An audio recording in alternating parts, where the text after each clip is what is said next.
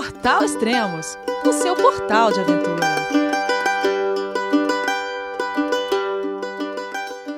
Bom dia, boa tarde, boa noite. Bem-vindo a Extremos, o seu podcast de aventura. Esse é o terceiro podcast da ciclo expedição Highlands Tandem Calapalo, de Guilherme Cavalari e Adriana Braga. Vamos voltar a falar com eles então.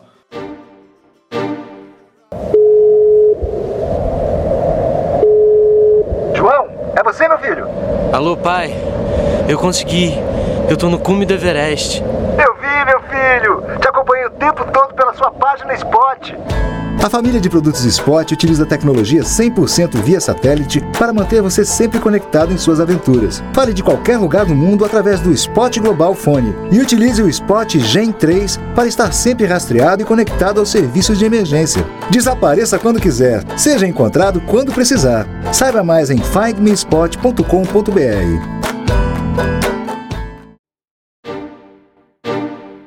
Olá, Adriana. Olá, Guilherme. Tudo bem? Oi, Elias. Tudo Oi, bom? tudo bom? Oh, a voz perfeita, hein? Parece que você tá aqui no, tá aqui no estúdio, parece que você tá aqui no. Não, não denuncia, não denuncia. A gente tá aqui fazendo o maior mistério é. com, com, todo mundo que tá na, na Escócia, mas também em Campinas. a gente podia fazer isso, né? Imagina, é, simular uma expedição. É. Vamos Olha, simular uma expedição para Marte. eu já tinha, já ouvi coisas na época que eu tava que eu trabalhava na Aventuriação e você já trabalhou lá também, você já foi editor da revista, que tinha gente, tinha fotógrafo que pegava a onça empalhada, o bicho empalhado e colocava no meio do mato para tirar foto. Você já viu essa? Não, não é essa verdade. Vamos fazer uma parecida assim, vocês ficam aqui, a gente fala que, sei lá, tá indo pra Antártica e... É... é. Legal. E como tá o tempo? Ah, eu tô falando que a voz tá perfeita, porque a gente tentou gravar um podcast dois dias atrás e e foi difícil. Eu escutava vocês, tudo, mas a voz estava meio ruim, né? E, e podcast é. precisa de uma qualidade. De... É, depende muito da conexão, né? Agora uhum. aqui parece que a conexão é boa.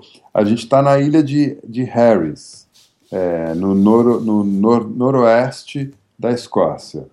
E já saímos do, da parte do, do da ilha central e agora a gente está numa, numa um arquipélago chamado é, Hebrides. Ah, legal. Você olhando, a gente olhando pelo mapa, quem está acompanhando aí pela cobertura online, ou pelo mapa que nós criamos, ou pelo mapa do Spot, é, vocês estão pulando de ilha em ilha, né? É, mais ou menos. Porque a gente, é, quando a gente chegou na costa oeste da Escócia, é uma costa muito recortada, uhum. com muitas ilhas, é, muitos fiordes e várias balsinhas ou pontes que conectam essas, essas ilhas todas.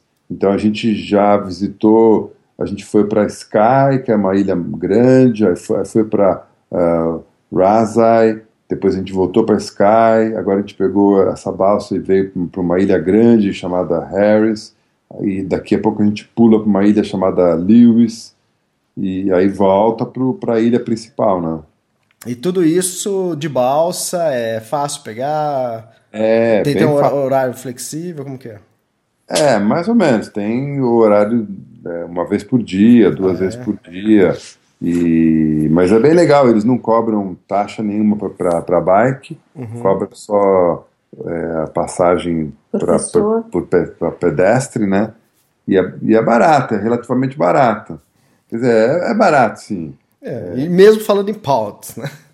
Mesmo falando em pounds é barato, porque a gente pagou 6 pounds e 20, né? 6 e 20.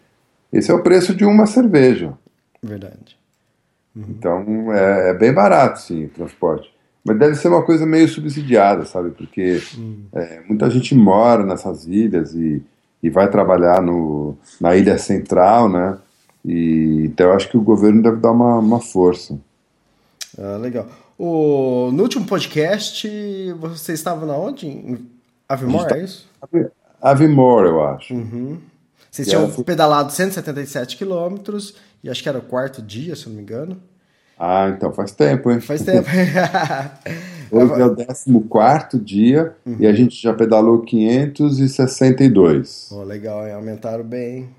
É, então do quarto dia para cá rolou muita coisa. Acho que Mas de tudo que rolou, o mais impressionante foi uma mudança no clima. A Ah, é? gente está falando os primeiros dias é, encapotado, com várias blusas. Não choveu assim, nenhum dia, a gente deu muita sorte.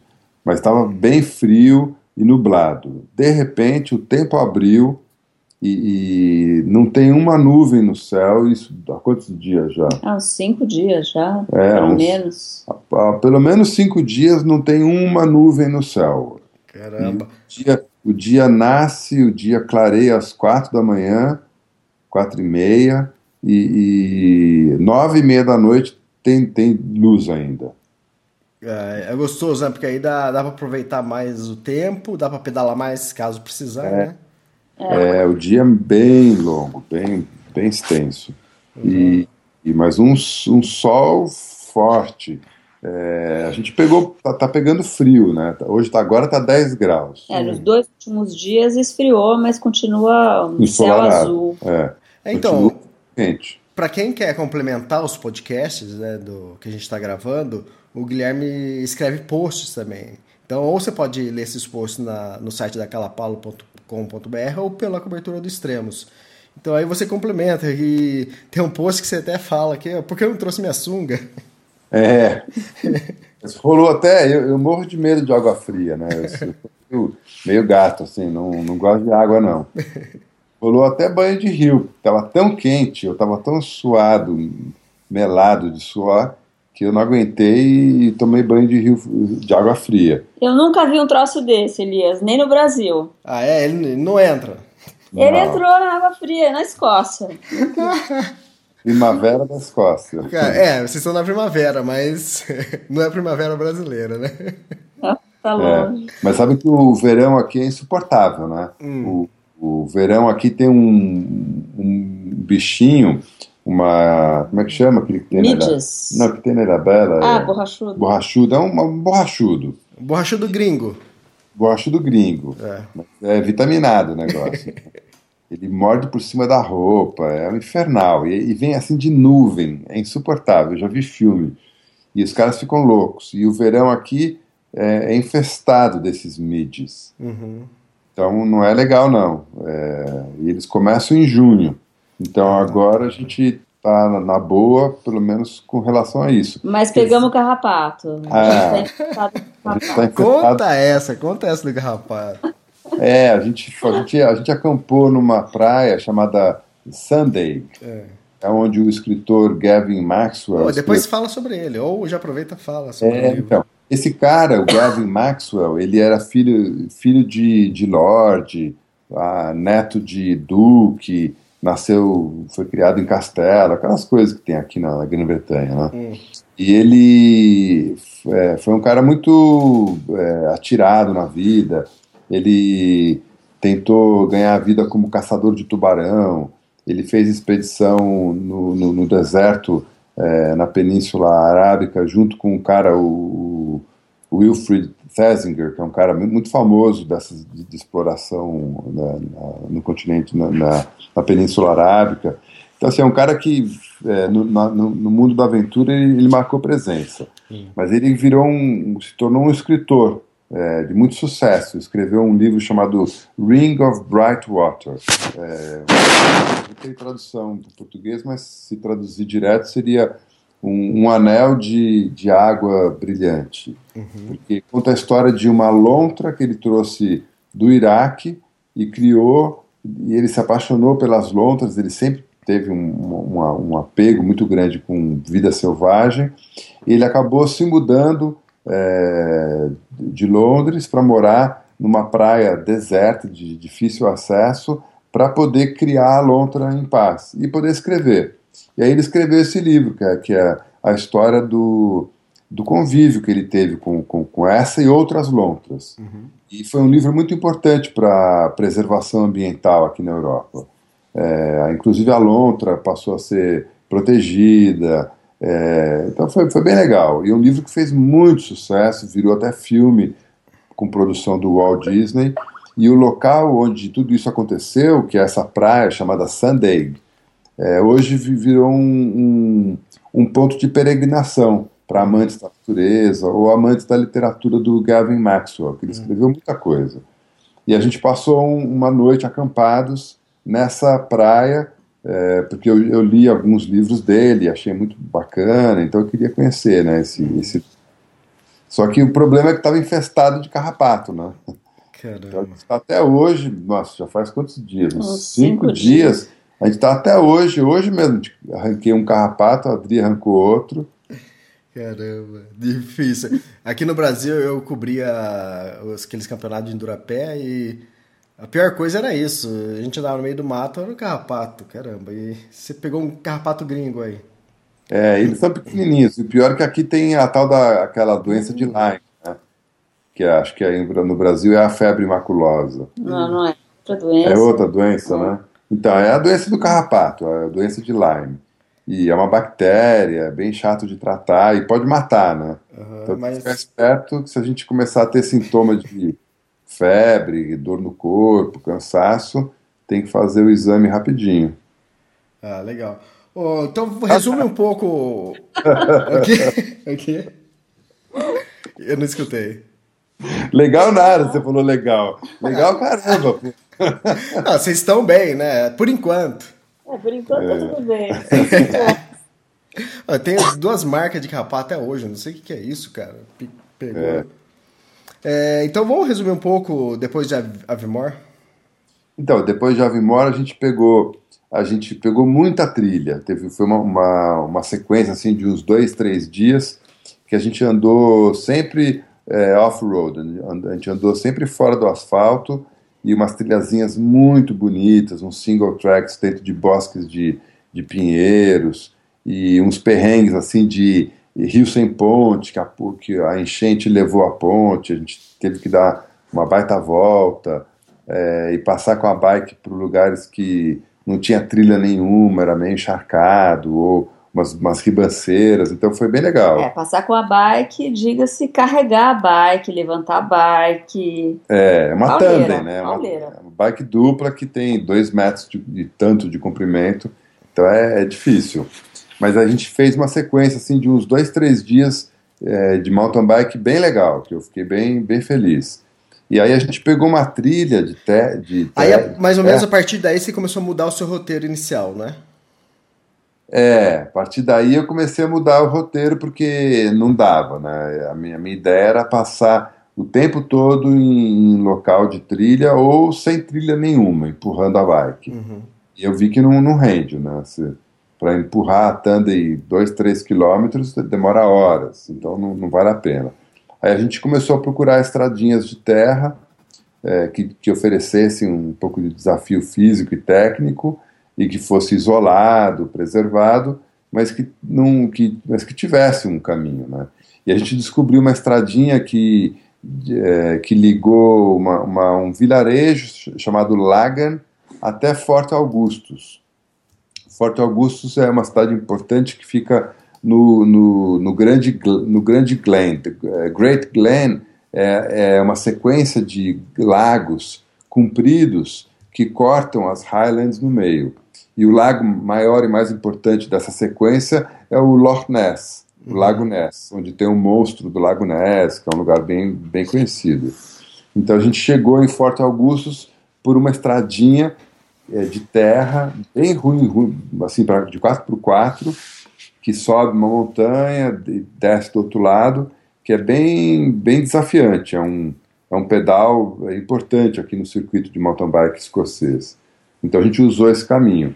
E depois a gente foi por, por estradinhas de asfalto, pequenininhas, né, que aqui é muito comum, uma estradinha que eles chamam de, de single track ou single lane, que é uma estradinha que só passa um carro. Não, não tem como passar dois. Não tem acostamento, não tem nada. É só uma via. E a cada é, 50 metros, 100 metros, tem um bolsão de ultrapassagem. Eles chamam de passing point. Então, os, os carros, quando se cruzam, eles têm que um tem que entrar nesse bolsão para o outro passar. Então, a gente está dando, dando é, prioridade para esse tipo de estrada. Ah, legal. É coisa que a gente acha que. Eu, pelo menos, só vi isso em filme, né? E interessante. É, mas é uma, é uma, uma- uma proposta bem bacana, assim, de você pavimentar vias com baixo custo. É, mas tem que ter um tipo de, de educação do motorista que é, é especial, porque é, os caras têm que realmente respeitar as regras, senão não, não rola. Eu acho que foi mais ou menos nessa época aí, não sei, que pelo post que vocês publicaram, que eu vi que agora vocês estão com uma placa na bike. É. Acho que até sei a resposta disso, mas para quem já foi pro refúgio Calapalo, é. É, já deve saber a resposta disso, mas vocês estão com placa na bike agora? Então, a gente, eu encontrei uma placa caída na estrada e espetei na bicicleta e estou levando comigo. Porque é assim, aqui tem um limite de velocidade é muito, é muito baixo. Hum. E eu passo do limite toda hora. Então, pelo menos, os caras conseguem me multar, né? Essa placa aqui que é? De, de caminhão? Porque é uma placa Car amarela? Uma é? placa de, de carro. É. E, e com certeza vai pro refúgio essa placa. É, vai pro refúgio, é. Ah, Se ela chegar inteira em São Paulo, porque ela está tá destruindo cada vez mais. legal, legal. Bom, para quem já foi no refúgio, lá sabe que lá tem metade de uma baleia lá. Ah, é, tem tralha, tralha encontrada na, em trilha não falta no, no refúgio. É legal, bem pitoresco. Ficou bem legal o refúgio, a decoração. Essa plaquinha vai, vai, vai ser incorporada à, à decoração do refúgio Calapalo. Na hora que eu olhei a foto, assim, eu falei, nossa, eu falei, será que é obrigatório tirar colocar? Aí eu pensei, falei, não, você conhece o Guilherme? É, sucata que o cara vai pegando no caminho. Bem legal, muito jóia. É, e depois? Bom, aí a gente chegou em, chegou em Forte Augustus, e aí começou a pegar uma sequência de de caminhozinhos é, estreitos, não sei o quê, até chegar na beira-mar, até chegar em, num lugar chamado Glenelg, que é na beira, na, na, na costa do, do, do, Atlântico, né? E ali a gente pegou uma balsa, uma balsa bem pequenininha, que transporta no máximo seis carros em cada viagem, e ela tem uma, uma característica especial, que a plataforma dessa balsa ela é móvel, ela é rotatória. Hum. Então a balsa para assim meio, meio enviesada e a plataforma gira hum. e os carros conseguem entrar e sair. Você, e você escreveu isso no post, eu não consegui visualizar o que que era, como que era essa... É, Agora tem, você explicando ficou mais claro. É, tem, tem um site deles lá. É. E aí a gente pegou essa balsinha e, e cruzou para a ilha de Skye, que é uma ilha grande, é, importante, assim, bem encostada no, no corpo central do, do, do, do, país. E a gente cruzou Sky é, de sul a norte, por toda a extensão dela, e visitou uma ilha pequenininha colada em Sky, é, chamada Razai, e a gente foi até o extremo norte dessa ilha. Qual o motivo? porque eu vi que isso aí estava desde o início do planejamento e você vê bem, é, era mais fácil ter continuado reto e é, visitado. É assim, duas, duas coisas. Essa ilha, ela tem uma história engraçada que eu queria conhecer mais a fundo, que é de um morador da década de 50, 60, que ele queria que, a, que o governo, né, a cidade, construísse uma estrada que chegasse até o, a fazenda, o sítiozinho onde ele morava. E o conselho da cidade falou: não, não vamos investir nessa estrada, não, porque você é o único morador que mora lá no norte da ilha. Uhum. Está caro construir, construir uma estrada, não vale a pena para um morador. E ele ficou puto da vida, o nome dele era Callum, né? E ele pegou e falou: tá bom, então eu vou construir. E ele construiu sozinho a estrada. É, demorou 10 anos e ele trabalhou com uma pá e um carrinho de mão. E o cara construiu uma estrada de, é, sei lá, uns 6, 7 quilômetros, que chegava até a, a, porta da casinha dele. Hum. E ele ficou muito famoso por isso, porque era uma coisa meio revolucionária, sabe? De falar, pô, o Estado não, não resolve meu problema, eu, eu resolvo o. Ele foi e construiu a estradinha dele. E é um lugar muito bonito, é, é um lugar muito acidentado, com, com uma costa muito recortada. muito recortada. Então a estradinha que o cara fez é bem dramática, cheia de curvas, sobe e desce. Então eu queria conhecer um pouco essa história desse, de, ver né, o trabalho desse cara. E então a gente foi e fez, né, o chama-se Callum's Road, a estrada do Callum, que é o nome dele. Tá, mas então, você dormiu na onde lá? E a gente foi até o fim da estradinha dele, e aí continuou mais um pouco, e tem umas casinhas de turista, meio, meio largadas, assim, meio escondidas, e a gente ficou, acampou no, no jardim de uma casa lá, fechada. Hum. E aí voltamos tudo. Tá, aí eu, vocês tiveram que voltar, e aí teve, acho que, mais um dia de... de... Não, depois... Aí, aí voltou e já pegou, a ba... já pegou uma balsa para cruzar de volta para Sky. Sky. A gente pedalou um pouco e acampou é, num outro lugar, na beira da estrada, que era um. Que é um, era um é, uma garagem de barcos. Uma garagem de barcos, é. E a gente acampou ali e ali dali seguiu até a capital da ilha, que é Portree, que foi onde a gente tentou gravar com você o podcast. Uhum. E não rolou. É, agora vocês estão numa ilha mais distante ainda e a conexão tá melhor. É, agora a gente está numa ilha bem, bem distante mesmo. E... É, depois de Portree a gente foi para Ewig. É. E depois para o Both, o Lookout Both. É, então, aí da, da capital da ilha, Sky, é, que é Portree, a gente pedalou mais um dia e chegou em Uig, é, U-I-G, Uig, que é onde tem a balsa que chega até a Harris, que é onde a gente está agora. Uhum. Mas de Uig a gente foi para o norte, mais uns 20 quilômetros, para dormir num, num both, né, num, num, abrigo de montanha, num abrigo de área remota, que é uma, um, uma cabaninha bem pequenininha, que, que dá para três pessoas dormirem só, uhum. que fica no, no promo, num promontório, num, num dedo de terra que invade o mar, e que foi usado, é, foi construído em 1928 e foi usado pela Guarda Costeira para controlar o tráfico de navios. Durante a guerra, eles controlavam é, se aparecia algum, algum submarino nazista, né, uhum. na Segunda Guerra Mundial. E essa casinha hoje virou um abrigo de aventura. É, ela é mantida por uma associação é, muito bonitinha, muito aconchegante, e ela tem um, uma, uma sala de observação com três, é, três lados com janelas de vidro. E é uma vista sensacional, sensacional. Eu fiz umas fotos do pôr do sol ali que ficaram incríveis. E é um lugar bem, bem difícil de chegar. A gente teve que empurrar a bike dois quilômetros e meio. Ah, interessante. E é o que você falou, é bem num promontório, né? é bem no, na, é. no norte da ilha, né? Bem no extremo norte da ilha e fica de frente para essa ilha onde, onde a gente está agora, é, Lewis e Harris.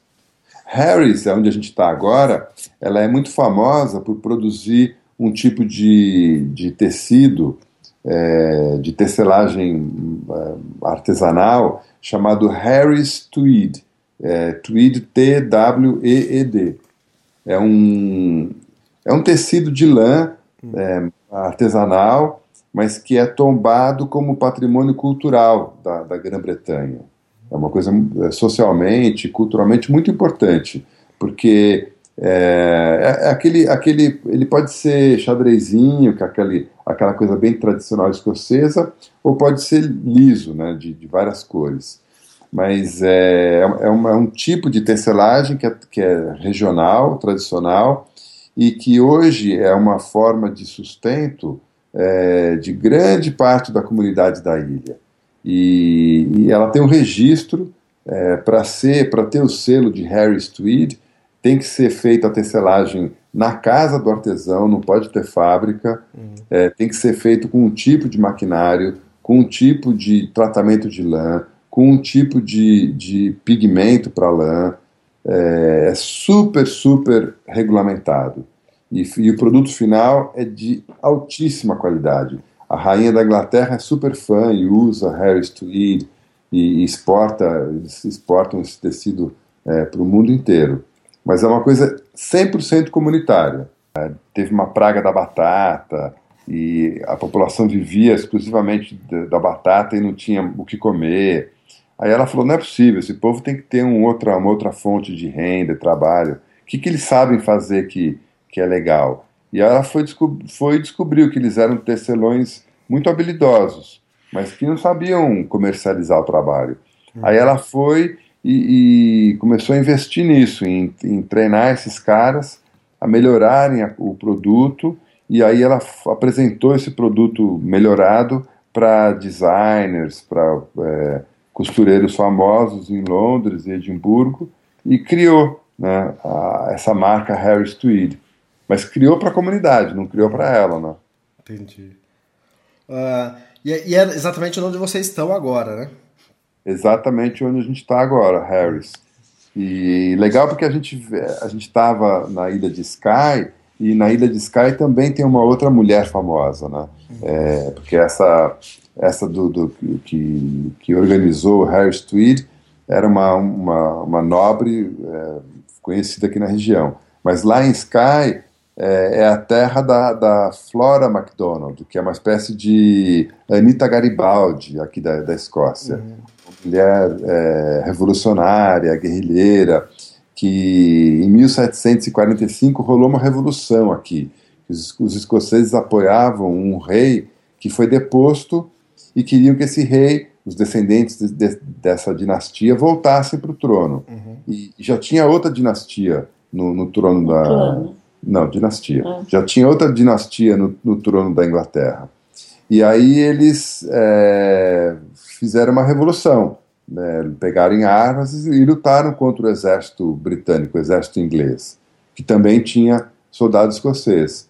E essa Flora MacDonald, ela tinha 19 anos na época, e, e ela era casada com um, um tenente-coronel do exército britânico. E o marido foi para a guerra para lutar contra os rebeldes. Quando o marido foi embora, ela juntou todo o clã MacDonald, que era do marido, hum. armou todo mundo e se engajou com os revolucionários. Ah, ah. foi lutar contra o exército. Virou casaca. Se vestiu de homem e foi lutar. Né? Hum. E aí perdeu a guerra, né? teve uma batalha importante chamada Culloden, que foi um massacre né? que é, determinou o fim da, de toda a tradição é, Highland. E aí a, a, Flora foi presa, porque ela era uma revolucionária, né? anti-coroa, etc. E foi entregue na mão do oficial de maior patente que estava a cargo daquela região, que era o marido dela. Aí deram a Flora pro marido e falaram: tá aqui, ó, prisioneira de guerra. E aí diz a lenda que o, o marido virou, que, que ela, né, a Flora, virou pro marido e falou: é, coronel. E, e, o marido virou para ela e falou: capitão, porque ela o cargo de a patente de capitão, né, no exército revolucionário. Bom, não deu em nada, porque ela conseguiu o perdão do rei, e é uma figura, uma figura super importante da, da, tradição escocesa, né? E ela, e ela é, nasceu aqui perto, na, numa ilha, e morreu na ilha de Skye. A gente visitou o túmulo dela, o lugar onde ela está enterrada. E é uma figura, uma figura super importante. Ah, legal, né? É, isso é interessante, né? não só o pedal, não só a natureza, a cultura local também, né? Vivenciar isso, conhecer é, essa história, não adianta só passar também, né, pelo lugar. É, eu acho que, inclusive, se não, não tiver essa, esse tempero, não, não, vale, não vale nem a pena viajar, né? Você tem que saber aonde você está e por que, que o lugar é como é, porque as pessoas são como elas são. Uhum. Então é um barato isso, a viagem fica muito mais rica, né? Com certeza. E 14 dias, 562 quilômetros. E como tá? Muito problema mecânico? O que, que já aconteceu com a bike? Ah, deu um monte de probleminha pequeno que eu, que eu mesmo resolvi, né? Uhum. É, aperta um parafuso aqui, engraxa ali, troca uma peça, mas nada, nada de grave. A bike tá, tá rendendo bem. Ah, legal. Ela tem, ela tem um problema que é, ela é muito ela é muito grande, hum. então passa em qualquer lugar, não faz qualquer curva, tem que ficar bem esperto, né? Mas isso eu já entendi logo no começo da viagem, por isso que, que a gente reformulou o roteiro, né? Em vez de pegar muito, muita trilha, a gente está indo mais para estradinha de terra, asfalto, asfalto pequeno, né? Porque pauleira com ela não, não rende, não. Você tem que empurrar o tempo todo. Bem diferente se você tivesse uma bike normal bem diferente. Mas numa bike normal, eu não ia conseguir andar junto com a Adri. Então não, também não, não, não resolve. É, uhum. A tandem é perfeita é, para gente, né, para o casal. É, você tem, até tem uma parte lá que você fala que a tandem é igual casamento, né? É, é tem uma analogia forte, né? Que é um. É, a, ciclismo é um esporte individual, mas a tandem é o individual transformado em coletivo, né? Uhum. E o casamento é isso, né? O casamento também. São duas, do, dois indivíduos com personalidades é, diferentes, mas que têm um objetivo de vida comum. E aí acaba virando uma coletividade, né? Hum, legal. E 14 dias de viagem, como tá a parte de. Você já falou que já tomou um banho, mas como tá isso no dia a dia? Tem 14 dias um banho, porra, Elias. Tá bom a média, não tá? Pode, caralho. eu tomei vários banhos, tomei dois. então não, não seria uma viagem coletiva, Elias. É. Estamos juntos. Uma viagem de 20 anos de casamento. 20 anos de casamento, dois banhos. Tá, um por semana, é isso? É, você toma banho de sábado? Ó, pelo menos de três em três dias tá rolando um banho. Então, mas, é, é, mas a pergunta era séria, não era brincadeira, não. É fácil encontrar isso, porque nos bots não tem, né? Não tem. Então, mas é, não tá, essa não está sendo uma viagem exclu exclusivamente de acampamento e bosse. Hoje, por exemplo, aqui em Tarbet, a gente está num, num, bunkhouse. Num bunk, bunkhouse é um, é um albergue de beliches.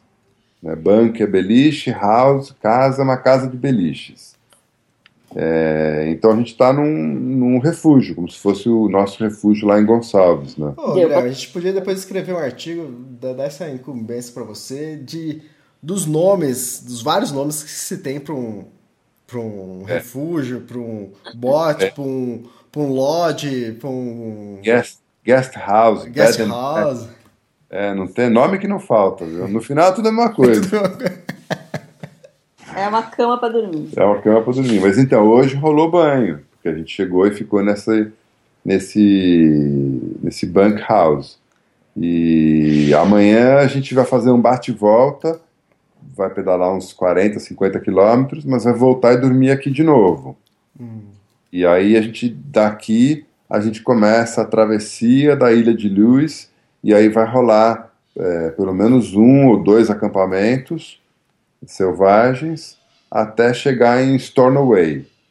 E aí em Stornoway a gente deve passar uma noite e aí deve ficar num, num albergue. E aí pega outra balsa, que é, uma, é um barco grande, uma balsa bem demorada, para chegar em, em, em Ulapu. E aí tá ali Ulapu de novo, a gente deve ficar num, num, num albergue. O Ulapu que você já conhece, né? Você já passou é, por lá. Então eu até tem um amigo lá, vou ficar na, na, na, na pousada dele. E aí de lá a gente pedala dois dias até chegar em Inverness e terminar a viagem. E vai dormir no meio do caminho, não sei onde, talvez acampar. Uhum. É, já, para quem está olhando pelo mapa aqui na cobertura online, são essa nova expedição sua, é, que agora com a Adriana, tem dois pontos que você passa a expedição anterior, né? É, eu cruzei lá, eu cruzei. Você já cruzou a primeira parte? Né? Eu cruzei ali perto de Glenelg, um pouco antes, e vou cruzar de novo em Ulapu, é, que, que vai cruzar o caminho que eu fiz na Cape Wrath Trail em outubro e novembro. Uhum. Chegou a reconhecer o lugar onde você passou ou não? Porque é interessante, às vezes a gente passa nos lugares e fala, pô, nunca mais vou passar aqui. não, eu não, eu não reconheci o ponto exato. É. Eu reconheci a região. Quando eu estava pedalando, eu olhei e falei, caramba, eu passei aqui já. Hum. Mas aí eu já eu não me liguei do, do local exato hum. onde eu passei caminhando. Mas eu, eu identifiquei a região. Hum. É, você já, desde o do início da expedição, aí, da ciclo expedição, você já dormiu em vários botes. É, já dá para ter uma noção de sentir diferença de um outro? Ou é tudo a mesma coisa? Ah, muda muito, muda muito. Porque não tem, tem um padrão, né? Não tem padrão nenhum. O boss é uma coisa muito individual. É, tem uns que são muito arrumadinhos, tem uns que são bem largados, até um pouco sujos. É, não tem padrão nenhum. E se você volta para o mesmo boss depois de um tempo, ele muda também. Porque passa um grupo que cuida dele, ele fica impecável. Passa um pessoal que não cuida, ele fica nojento. Então é bem, é bem complicado, né? não tem padrão nenhum. É, esse boss que a gente estava, o The Lookout, ele é muito pequenininho. A gente chegou, eu e a Adri, achando que íamos ficar sozinhos. Deu um tempo, chegaram quatro meninas. Aí lotou a casinha, porque é uma casinha muito pequenininha. Elas dormiram no chão, para você ter uma ideia. Elas fazendo a pé. É, elas, fazendo, elas chegaram a pé. Depois chegaram mais dois caras e não conseguiram ficar no boss, estava lotado. Demorou mais um pouco, chegaram mais dois caras, que também não conseguiram ficar lá dentro. Caramba. Então isso é comum, por isso que a gente leva a barraca. Porque se a gente chega no boss e estiver lotado, você tem que se virar, né? Uhum. E até, mas até o momento você não precisou fazer isso, dormir fora Não, do bote. Até agora a gente chegou e, e sempre tinha é, espaço pra gente, né? Não, não aconteceu de pegar a boss lotado, não.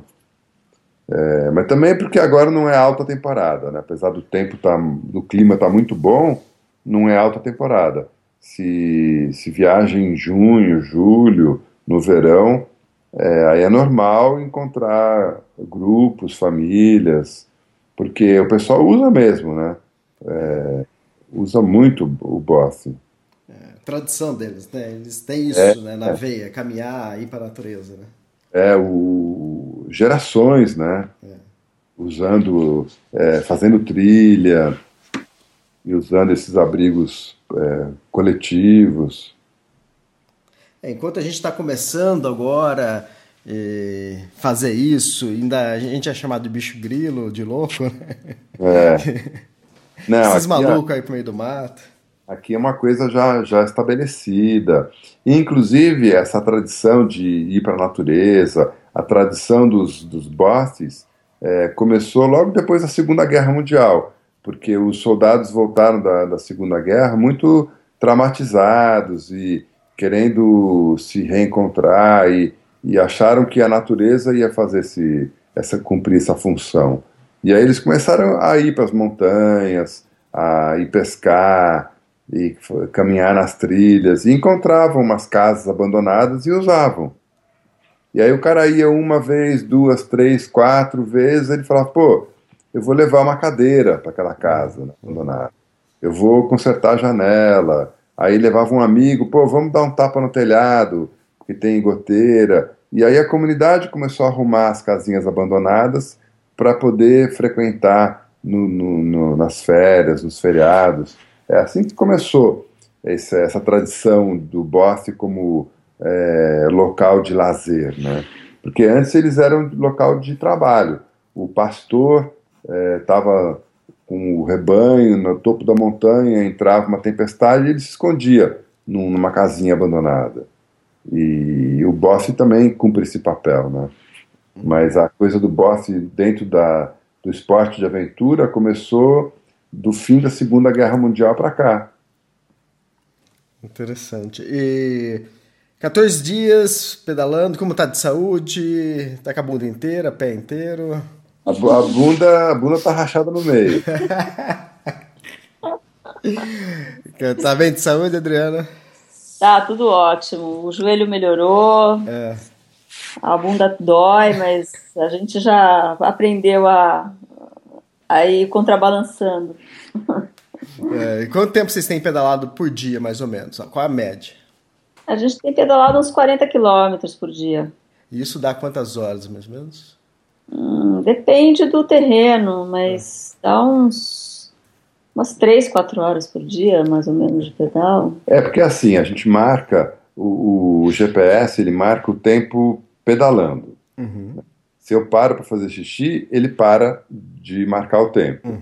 Então, é, tempo de pedal tá dando uma média de umas 4 horas. Só que para fazer 4 horas de pedal corrido, a gente fica 8 horas é, na função. É, é isso, isso que eu queria saber. Que horas vocês saem, que horas vocês ter, que encerra o dia normalmente para vocês? A gente sai umas, umas 9 horas, mais ou menos, e encerra umas 4 horas por aí, 5. Ah, legal, né? Porque ainda ah, escurece só nove da noite, então dá tempo de, de curtir o lugar. É.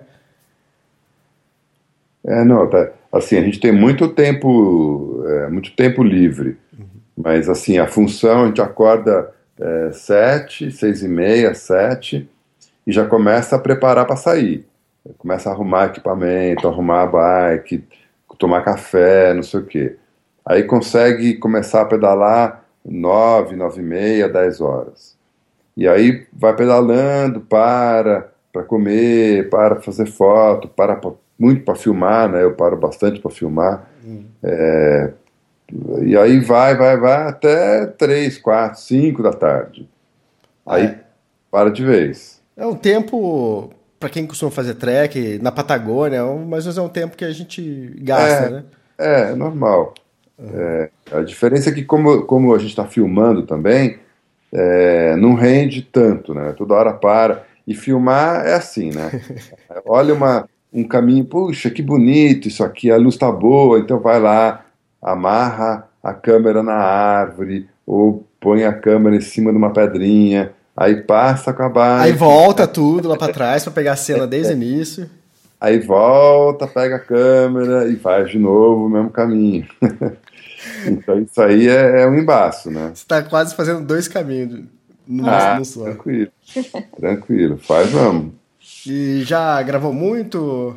Bastante. Fiz umas, a gente fez umas tomadas bem, bem legais.